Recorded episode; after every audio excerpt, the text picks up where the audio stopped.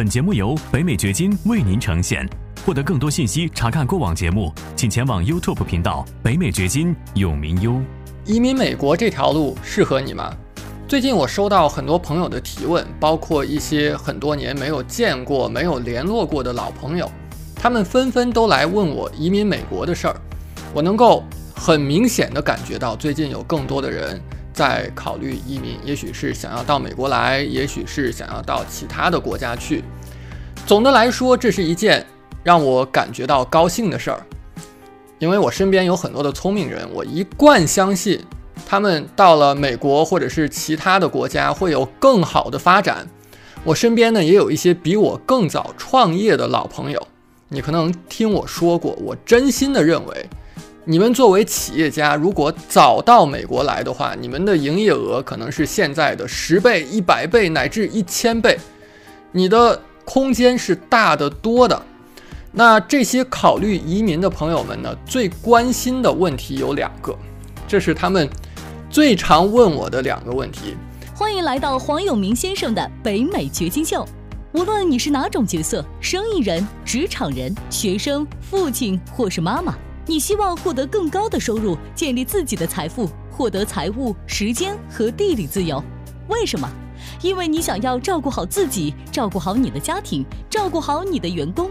你想要有更多的机会旅行，更多的时间陪伴身边人。如何做到？这是一个价值百万美元的问题。北美掘金秀就要告诉你这个问题的答案。第一呢，是美国移民的要求是什么？或者说我能够够得着吗？我符合要求吗？第二个问题是我到了那边以后，我能够找得着工作吗？这是我最常遇到的两个问题。现在让我以我的亲身经历来告诉你这两个问题的答案。我们先来说第二个问题好了，因为这个问题其实比第一个更重要。第一个问题是移民怎么办？这其实呢只是一个技术性的问题，而第二个是一个认知的问题，或者说是思维方式的问题。你看，我们把任何事情做成，思维方式其实占到了百分之九十。你能不能够成功，其实取决于你这两个耳朵之间，也就是头脑、你的思维，而技术性的方法只占到百分之十。我来重复一下，我遇到的。最多的问题之一，刚才说的第二个问题是移民之后我能找得着工作吗？问这个问题的朋友啊，我发现往往是自己在现在的国家已经有一份可能还可以的工作，我们不说特别好，但是呢，可能已经让自己能够过上一种中产的生活。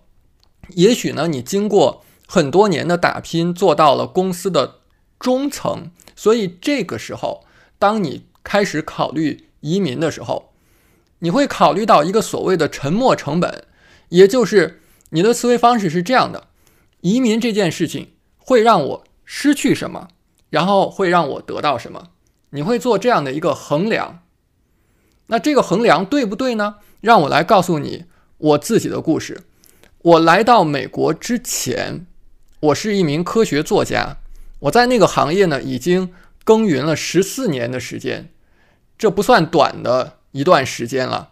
我当时呢，已经做到了行业顶尖的水平。最简单直接的证明就是去看一看我在《Science》杂志发表的文章。如果你是做科研的，或者是跟科学沾边的话，你会知道美国的《Science》杂志、英国的《Nature》杂志是最高水平的科学期刊，能够在上面发表文章，那是最高程度的认可。我是在 Science 发表过我的科学新闻的作品的。那二零一五年的夏天，我决定移民美国。那个时候我还在北京，然后我花了两年的时间做成了这件事儿。我是直接从北京飞到美国德克萨斯州的休斯敦的。我到美国的第一年。我告诉你，我的收入就超过了我在中国时候最高的年收入。然后后面呢，连续有几年是每年以百分之八十的幅度在增加的。到了第四年的时候，我算了一下，我的年收入已经超过了之前十几年的收入总和。我说这些呢，不是为了来炫耀什么的，因为我知道你完全可以比我做得更好。我是想让你看到可能性。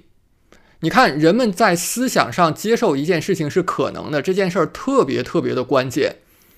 你可能知道，短跑运动员苏炳添，他在跑一百米跑进十秒之前，没有人认为亚洲人能够跑进十秒，对不对？那个时候，人们会找各种理由，包括人体的构造不同啊等等这些理由，来证明亚洲人是不可能把一百米跑到十秒以内的，直到有人做到。我在美国是白手起家的，我没有带一大笔钱过来，甚至于我刚刚落地休斯敦的时候，那是我第一次踏足那座城市，我从来没有到过休斯敦，我在那里没有任何的亲戚朋友，没有任何的资源，几乎不认识任何人，连租住的公寓都是下了飞机之后第一次去看，然后当场签协议定下来。那如果你要问我，你在美国是？怎么维生的？怎么赚到钱的？我是可以跟你讲很多很多的技术性的细节的。如果你愿意去了解这些技术性的细节的话，我有非常完整的教程。比如说，我是怎么投资欠税房地产的？我的课程叫 TSI 投资大师。我怎么通过交易土地来赚钱的？我的课程叫土地投资现金流系统。我怎么样？怎么样用出租房？来创造持久的财富的，我的课程叫远程出租房投资系统。这些课程、这些教学的链接呢，我都会放在视频的下方。但是今天我想要告诉你的重点，不是这些技术性的环节怎么做到的，而是我想告诉你，技术层面的事情永远只占到你成功的百分之十，另外百分之九十取决于你的思维方式。记住这句话：当你考虑移民的时候。更重要的问题是，你会变成什么样的人，而不是你会得到什么。其实不光光是移民，你做你的人生规划的时候，你想考虑的事情就是我想要变成什么样的人，而不是我会得到什么。你看，当你在考虑你原先考虑的那个问题，移民会让我失去什么，又会让我得到什么的时候。你更应该问自己的是：我需要变成怎么样的人？我跟你保证，如果你不改变自己，那么你的现状是不会改变的。这不取决于你生活在哪个国家，你现在是什么样，你五年之后还会是什么样。如果你自己不做出改变的话，你五年之后还会是什么样？这跟你是否移民是没有关系的。有一些你看来到美国生活，然后发现生活不如他们意的人，或者觉得美国没有自己想象的那么好的人，会说一句话：说美国不是天堂。那这句话的潜台词是什么？潜台词就是在我的想象当中，我在美国能够非常容易的就得到所有好的东西。那他们考虑的角度是什么？考虑的角度是自己能够得到什么，而不是我需要怎样变得更好，我需要变成什么样的人。我的朋友，你不能够去想自己能够得到什么，因为只有当你自己变得更好，你的世界才会变得更好。你需要想的真正的问题是自己如何能够变得更好。现在回到人们普遍最关心的问题，就是我到了美国之后，我能够找得着工作吗？对于这个问题，我的回答是：你想一想，为什么你需要找工作呢？你再想一想。如果不找工作行不行呢？你看很多人在考虑这个问题的时候，他从来没有想过不工作行不行。他从来的默认的一个前提就是我得有工作。我告诉你，我到了美国之后，最大的认知改变之一就是工作不是答案。你不但是不需要工作，而且你不应该工作。你想要获得自由，包括财务自由，你不应该去靠工作。我自己到了美国之后是没有一天打过工的。我知道很多华人移民美国之后很勤奋，打工很辛苦，在这方面我是很敬佩他们的勤劳的。但是我认为说我们需要去想一个问题，就是为什么那些辛苦打工的人却是财务上面最困难的人？为什么？这个问题你给出的答案是什么？如果说你现在。面临一些困境，我觉得你真的可以找一张纸写下来答案，就是你认为你现在的困境究竟是什么原因造成的？你也许会写下一连串的原因，认为他们阻止了你获得自己的财务自由，他们让你必须以打工为生。但是在你写完之后，我请你检查一下你写的答案。如果你的这些理由当中没有一条是你，没有一条是你自己，就这个原因，我现在面临的财务困境的原因就是我自己。你的所有的理由都是外界的理由，外界的因素，没有一条是你自己。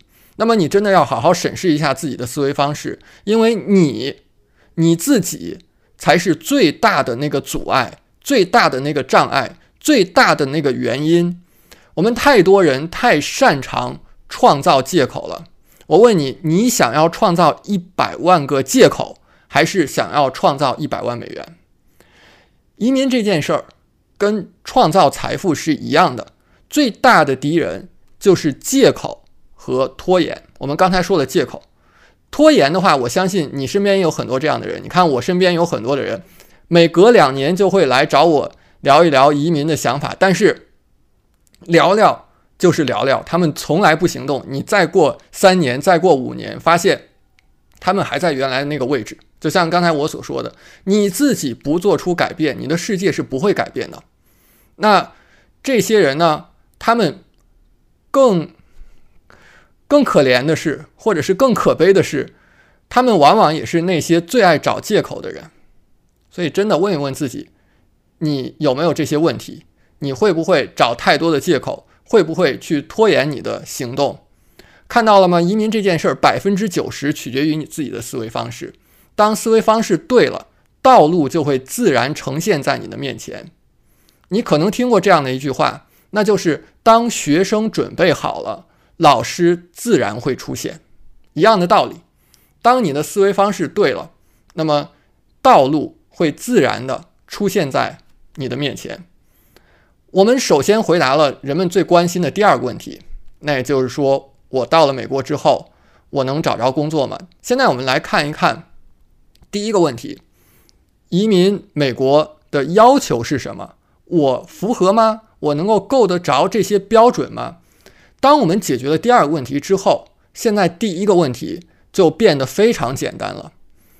以我为例，五年前我是以 EB-1A，也就是杰出人才的移民途径来到美国的。当时我的花费是非常少的，只花了我相当于八万人民币的钱，就完成了所有的工作。今天我知道可能花费方面是会涨一些的，但你完全仍然是有可能做到相同的事情的。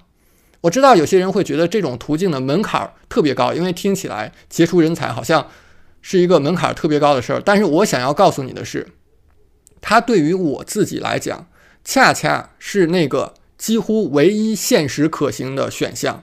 你让我去其他的一些看起来更容易的国家，人们普遍说会更容易移民的国家，比如说加拿大、澳大利亚这些，我反而是去不了的。为什么我去不了呢？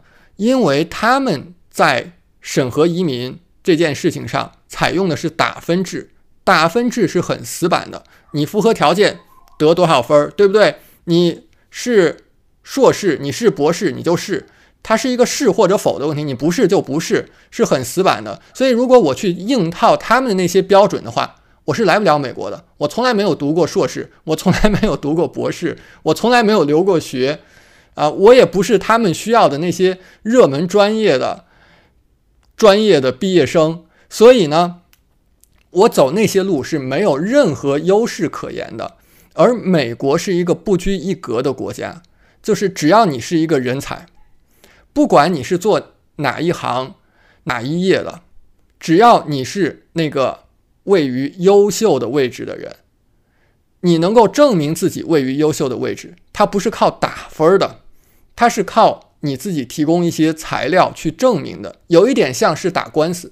你说打官司是靠一些非黑即白的打分，或者是什么非常非常的像数学计算一样去判定结果的吗？不是，它是取决于你的证据是怎么样的，然后法官是怎么样认定的，陪审团是怎么看的，对吧？等等这些因素，它有很多的主观因素在里面的。然后你自己怎么样去？组织你的证据也是很重要的，所以美国的话，它其实是弹性更大的一个标准。当然，如果你能够符合另外那些国家的条条框框，很好啊，我是为你高兴的。但是如果你不能够符合那些国家的条件，你完全也可以看一看美国是不是对你来讲是更有机会的一个方向。虽然对于绝大部分人来讲，第一印象是美国是更难去了。记住，最重要的是不要自我设限，不要先告诉自己做不到什么。就像咱们前面说的，苏炳添。把一百米跑进十秒之前，全世界都认为那是不可能的事儿。感谢你的收听，请记得订阅本频道，以免错过我们的更新。节目嘉宾言论仅代表个人立场。记住，如果你需要法律、税务或投资建议，请咨询具有专业资质和能力的人士。完整的免责声明和使用条款，请移步我们的官方网站永明优点 com 查看。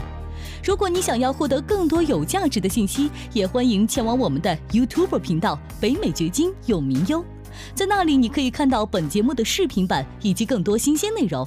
再次感谢您的收听，我们下期再见。